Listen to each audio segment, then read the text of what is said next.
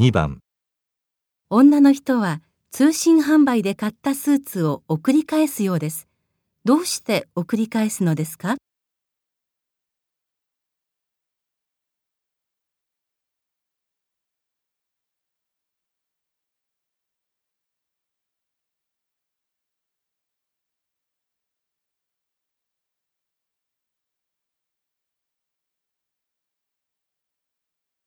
あれ？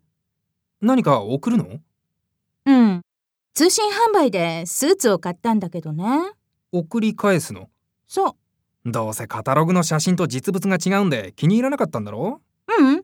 そうじゃなくて、黄色いシミがついてたの。かなり大きいのがね。うーん。ついでにね、サイズも変えてもらおうと思って。これでもいいことはいいんだけど、肩のあたりがちょっときつくって。やっぱり洋服は試着しないとダメね。女の人はどうしてスーツを送り返すのですか？